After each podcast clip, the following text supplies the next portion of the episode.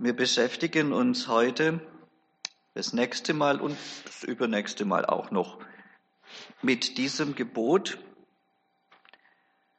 Und heute wollen wir mal drüber nachdenken, wie gehört das eigentlich mit dem anderen Gebot zusammen, über das wir letzte Woche nachgedacht haben. Und dann wird man auch noch mal ein bisschen überlegen, was da alles so äh, drin steckt. Es gibt dann im äh, fünften Buch Mose gibt's eine Predigt zu diesem Gebot. Diesen Text werden wir dann auch lesen.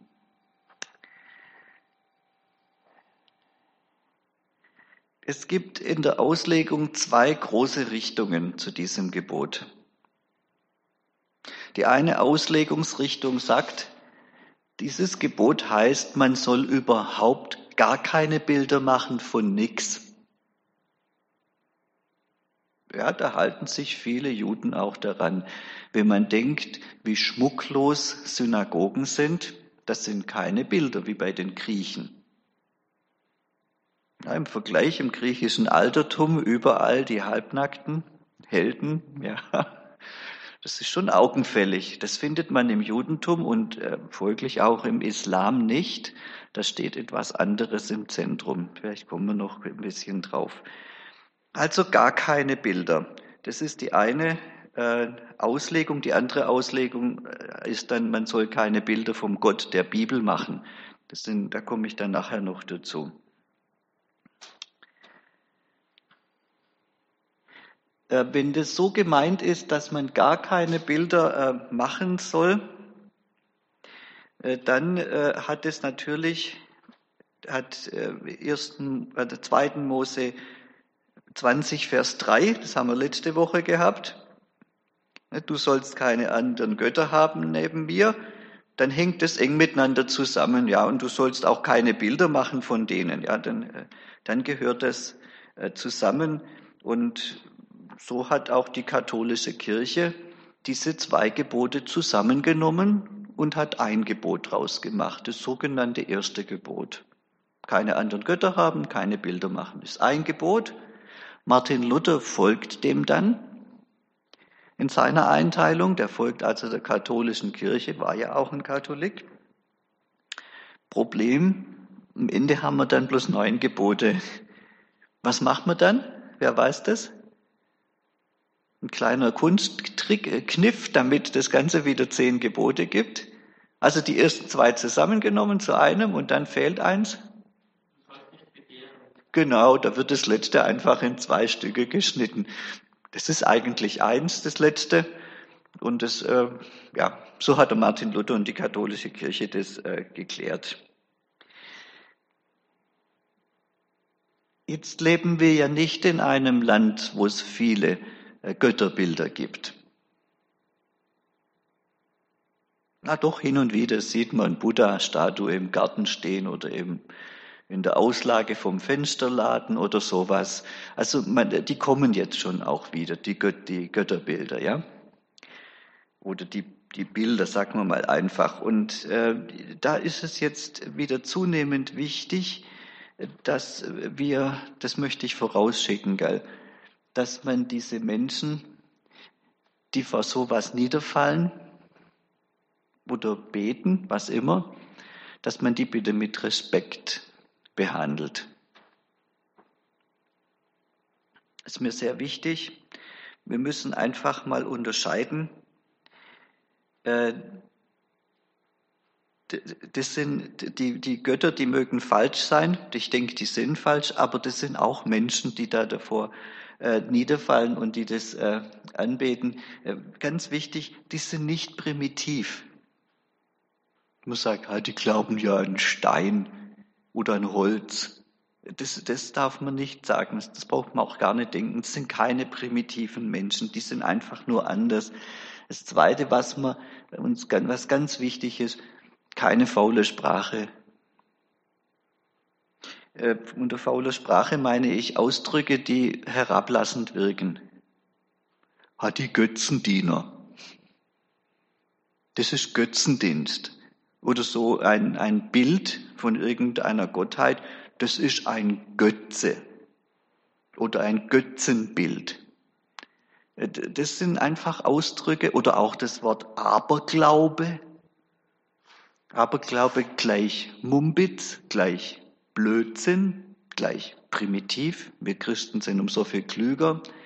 Äh, solche Worte taugen nichts im Gespräch mit Nichtchristen die jetzt mal was ganz anderes glauben. Also bitte, das Wort Aberglaube muss man streichen.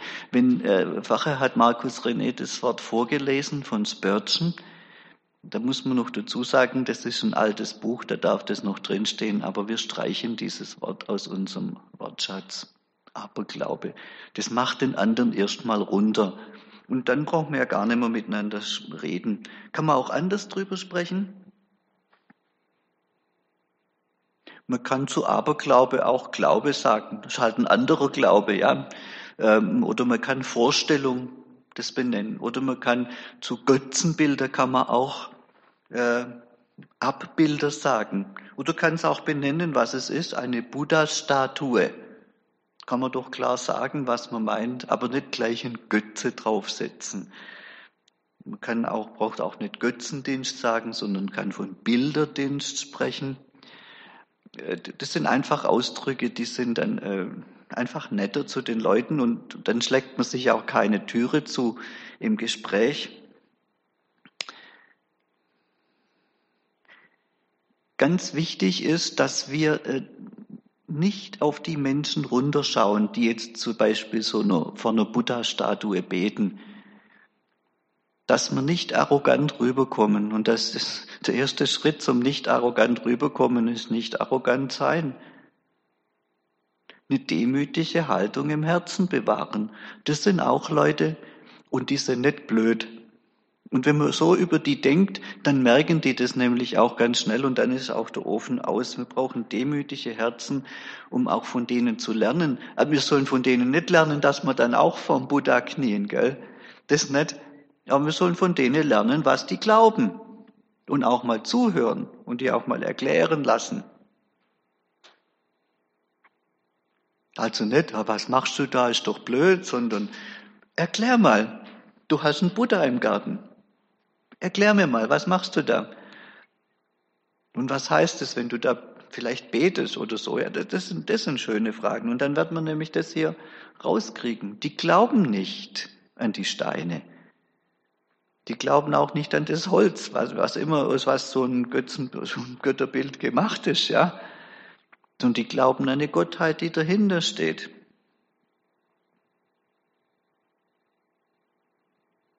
Wir, solange wir sie nicht sehen können, braucht man auch nicht sagen, gibt's doch gar nicht und ist bloß ein blöder Aberglaube.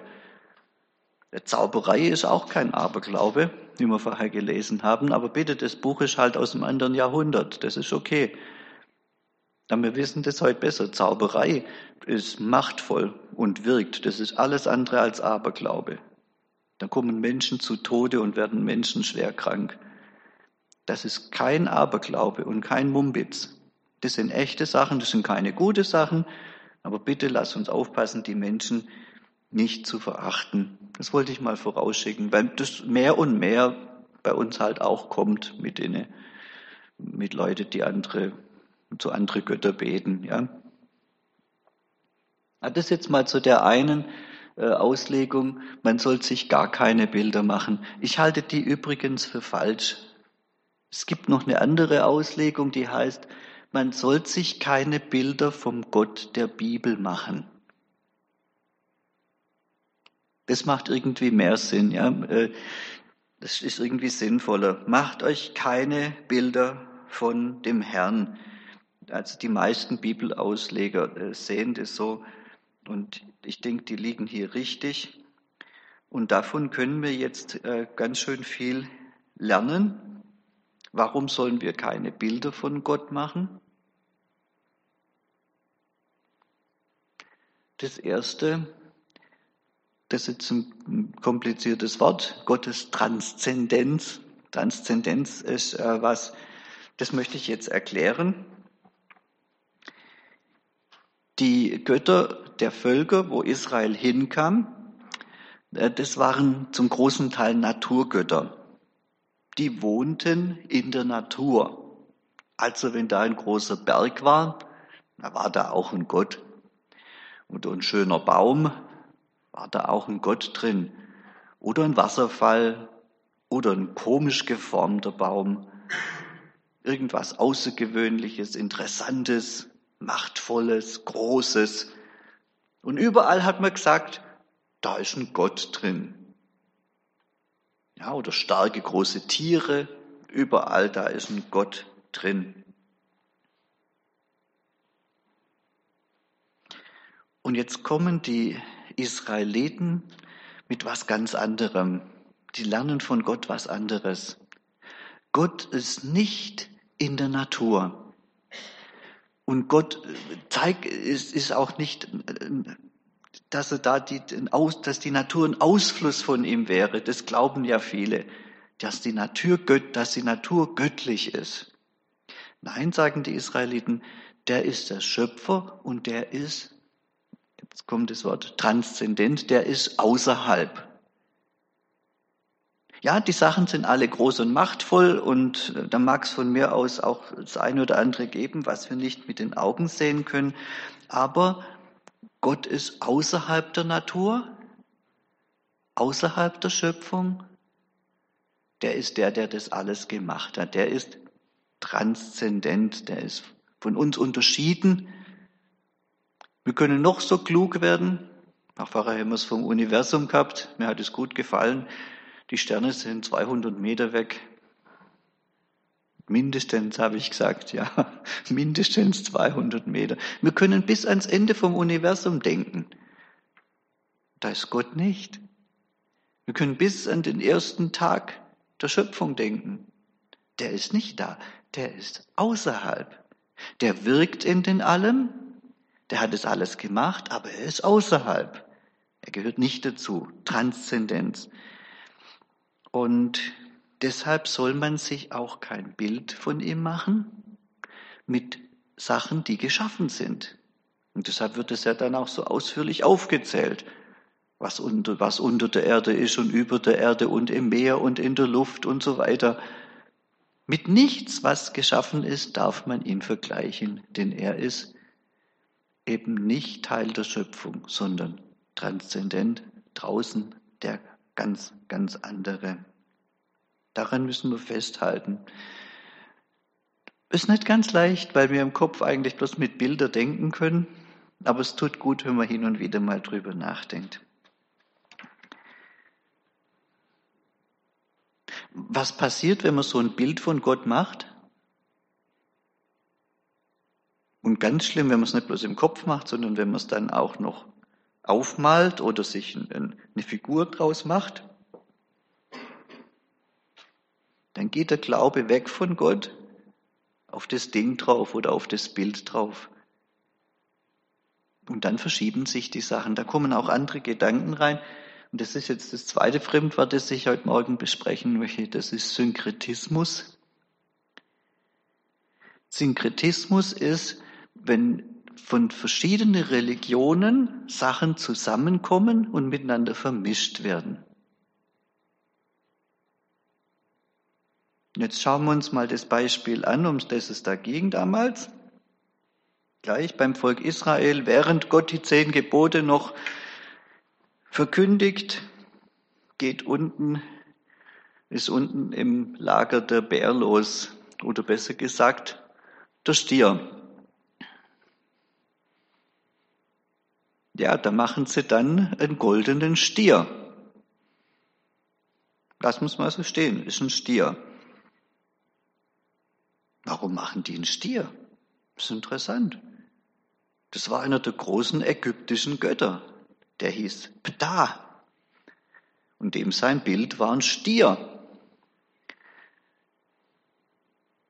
Ja, die Leute äh, in Israel, die waren jetzt jahrhundertelang in Ägypten gewesen. Da hat man die Götter aber gesehen, hallo. Das waren mächtige Kolosse aus Stein und Gold und da war auch der große Ptah, der Stier. Zeichen von Kraft und vor allem von Potenz, ja. Das ist im Altertum immer ganz stark, diese Potenzgötter. Und jetzt sollen die da einen Gott glauben, der, den man gar nicht sehen kann. Das ist schwer. Und der Mose, den sie sehen konnten, dem sie nachfolgen konnten, jetzt war der auch noch weg. Schon wochenlang. Hat er es runtergefallen? War die normale Reaktion. Den gibt's gar nicht mehr. Ja, was machen wir jetzt? Jetzt brauchen wir jemanden, der vorangeht. Und der Aaron in seiner Verzweiflung sammelt Gold. Und was macht er? Natürlich, er hat ja sonst nichts kannt. Was macht er? Der macht einen Ptah. Der macht einen Stiergott. Und er lässt vor diesem Stiergott ausrufen, das sind deine Götter, Israel, die euch aus Ägypten herausgeführt haben. Das ist Synkretismus. Also man kann die eine Religion haben oder die andere. Die Ägypter sollen ruhig an Ptah glauben und die Israeliten an ihren Herrn, ja. Aber wenn man das jetzt zusammenführt und sagt, der, der uns aus Ägypten geführt hat, das ist eigentlich der Ptah, der Stiergott, dann ist es Synkretismus.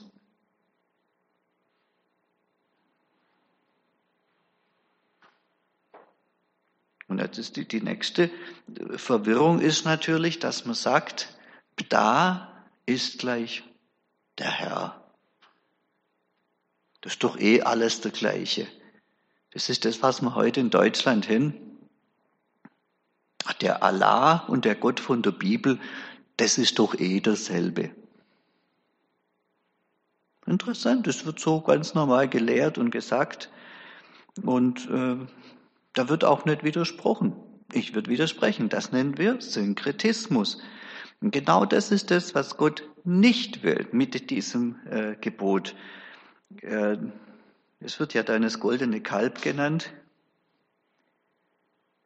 Das, äh, das ist, weil äh, die Verachtung Gottes ausgedrückt wird. Das war schon ein mächtiges äh, Stück, ja. Das war ein mächtiger Stier. Aber Gott sagt, ja, pff, ist doch bloß ein Kalb. Sprich, das ist gar kein Stier. Der kann doch gar nicht. Das ist wie ein Kalb. Ich bin der, der Kraft hat. Das ist bloß ein Kalb. Das ist gar nichts. Deshalb sprechen wir vom goldenen Kalb und nicht vom goldenen Stier. Aber das ist Synkretismus und das soll nicht sein. Ich sage das nochmal mit Nachdruck. Der Allah, wie er im Koran vorgestellt wird, und der Gott, wie er in der Bibel vorgestellt wird, das ist nicht dasselbe. Das hätten wir zwar gern, manche Wissenschaftler hätten das gern und manche Leute auch, weil es so einfach ist, aber genau das ist mit diesem Gebot, äh, das ist abgewehrt hier. Jetzt habe ich vorher versprochen, es gibt im fünften Buch Mose, Kapitel 4, gibt es eine Predigt zu diesem Gebot. Das ist ein ziemlich langer, ausführlicher Text und den schauen wir uns jetzt auch mal noch an. Und dann ziehen wir noch zwei Schlussfolgerungen, dann sind wir für heute schon fertig. Also den Text schauen wir uns jetzt an. Das ist 5. Mose 4, Vers 15 bis 20 und dann lassen wir ein Stückle was aus und lesen 23 bis 28 noch weiter so hütet euch nun wohl, denn ihr habt keine Gestalt gesehen an dem Tag, da der Herr mit euch redete aus dem Feuer auf dem Berg Horeb. Das war ja das Problem. Ja, deshalb hat man sich ja was gemacht, so ein Stiergott, ja. Aber hütet euch, dass ihr euch nicht versündigt und euch irgendein Bildnis macht, das gleich sei Jetzt werden die ganzen Götterbilder aufgezählt. Das gleich sei einem Mann oder einem Weib. Fruchtbarkeitsreligionen haben das ganz viel, dass Frauen äh, dargestellt werden. Also brauchen wir jetzt ja nicht aufzählen, was es alles gibt in Deutschland. Auch schon äh, einem Tier auf dem Land oder Vogel unter dem Himmel. Die Babylonier hatten einen großen Vogelgott. Dem Gewürm auf der Erde oder einem Fisch im Wasser unter der Erde was, ja. Hebe auch nicht deine Augen auf den Himmel, kommen die Himmelskörper, dass du die Sonne sähest und den Mond und die Sterne, das ganze Heer des Himmels und fallest ab und betest sie an und dientest ihnen. Denn der Herr, dein Gott, hat sie zugewiesen allen anderen Völker unter dem Himmel. Das ist so viel zum Thema, das ist ja alles nichts, was die anderen Völker glauben. Nein, nein, es gibt andere Götter. Es gibt andere Götter, natürlich. Aber die gehören zu den Völkern. Das hat nichts mit dir zu tun, Israel. Und es hat nichts mit dir zu tun, Gemeinde. Euch aber hat der Herr angenommen aus dem glühenden Ofen, nämlich aus Ägypten, geführt, dass ihr das Volk sein sollt, das allein ihm gehört. Wie, es je, wie ihr es jetzt seid. Das ist Thema äh, Anbetung. Wem gehöre ich? Die Frage steht nämlich dahinter. So hütet euch nun, dass ihr den Bund des Herrn eures Gottes nicht vergesst, den er mit euch geschlossen hat und nicht ein Bildnis macht von irgendeiner Gestalt, wie es der Herr dein Gott geboten hat. Denn der Herr dein Gott ist ein verzehrendes Feuer und ein eifernder Gott. Wenn ihr nun Kinder zeugt und Kindeskinder und im Lande wohnt, und versündigt euch und macht euch Bildnisse von irgendeiner Gestalt, so dass ihr übel tut vor dem Herrn eurem Gott und ihn erzürnt. Genau das ist passiert.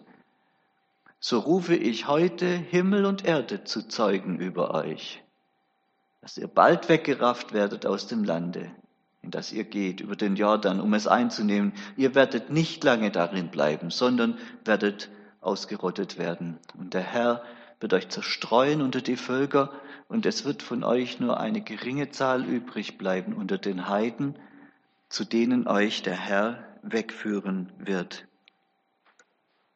Dort wirst du dienen den Götzen, die das Werk von Menschenhänden sind, Holz und Stein, die weder sehen, noch hören, noch essen, noch riechen können.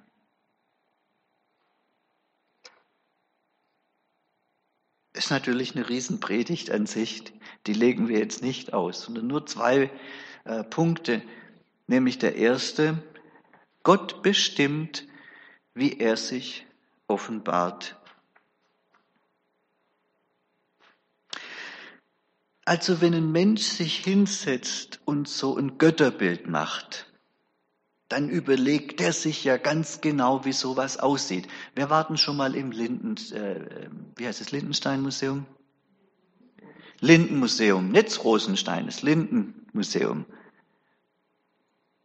War noch niemand im Lindenmuseum? Klar. Also wenn ich da denke, jede Abteilung für sich, ich bin dann äh, besonders gerne in der ostasiatischen und indischen Abteilung, ähm, die Leute denken sich da schon gewaltig viel, wenn sie solche Götterbilder machen. Also ich denke mal, so ein blauer Elefant mit einem Rüssel und sechs Arme, das ist schon, da steckt unheimlich viel was drin. Äh, Fakt ist, der Mensch überlegt sich, wie der Gott sich zeigt. Die Inder stellen sich in Gott nicht mit Rüssel und Arme vor, aber die sagen, so zeigt er sich das ist ein, ein, ein Götterbild, ist ein Bild, wie sich Gott zeigt. Und der Mensch legt jetzt fest, wie der Gott sich zeigt. Wir würden jetzt ja nie denselben Fehler machen, aber ich denke, wir sind in einer ähnlichen Gefahr, wenn wir unsere eigenen Ideen uns machen, wie denn Gott jetzt erscheinen muss wie er sich denn zu zeigen hat. Das versuchen wir Menschen oft festzulegen, dass wir sagen, also Gott muss das oder das tun, damit wir ihn merken können. Oder das und das muss passieren, dass man merkt, Gott ist da. Wir bestimmen gerne, wie Gott sich zeigen soll.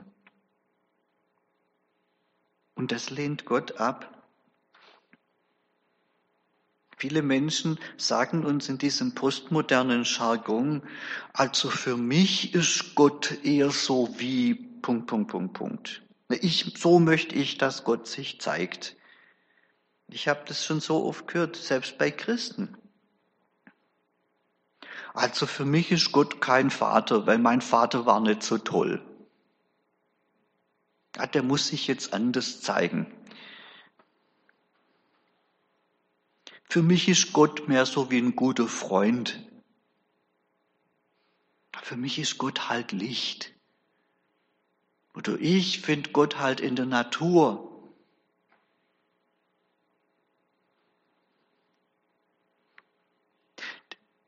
Merkt ihr, das sind auch Götterbilder. Die sind halt anders.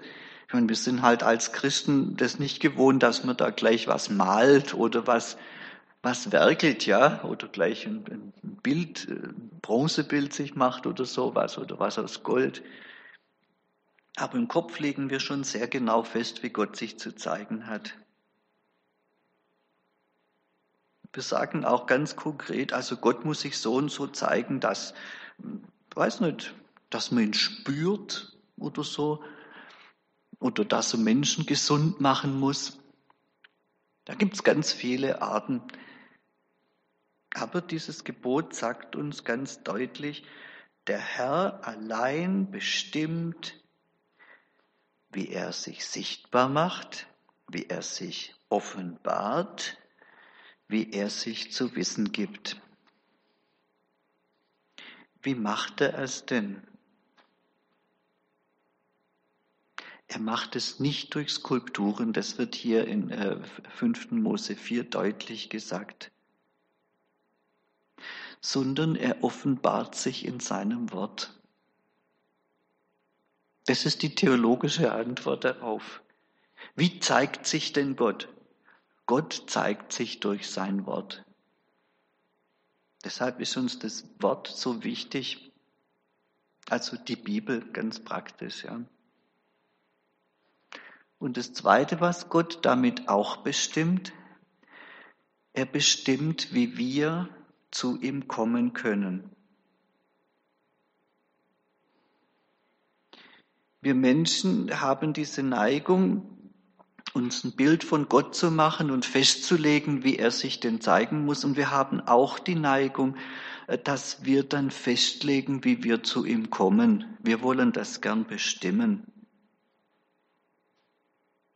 Und auch dem widerspricht Gott. Ihr kommt zu mir so, wie ich das sage und nicht wie ihr euch das vorstellt. Ihr kommt zu mir wie ich es bestimme, da gibt es kein Vermittelndes zwischen uns, allein das, wie ich das festlege. Und das ist jetzt das Wichtige, Gott offenbart sich in seinem Wort und wir kommen zu ihm durch sein Wort.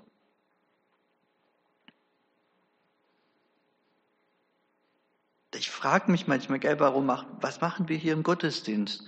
Warum machen wir hier einen Lehrvortrag und sitzen alle drin und hören zu? Warum machen wir das? Das ist, weil Gott es so festgelegt hat. Ich offenbar mich durch mein Wort und ihr kommt zu mir durch das Lesen und durch das Nachdenken über mein Wort.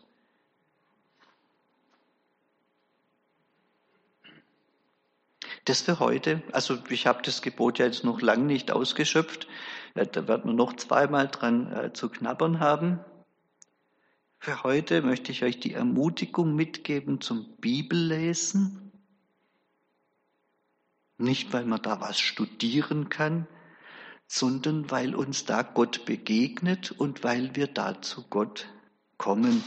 Und eben nicht durch Meditation oder durch Worship, oder durch die Natur und so weiter. Gott kommt zu uns durch sein Wort und zeigt sich durch sein Wort und wir kommen zu ihm auch durch sein Wort. In diesem Sinne wünsche ich euch eine Woche mit ganz viel Begegnung mit Gott. Amen.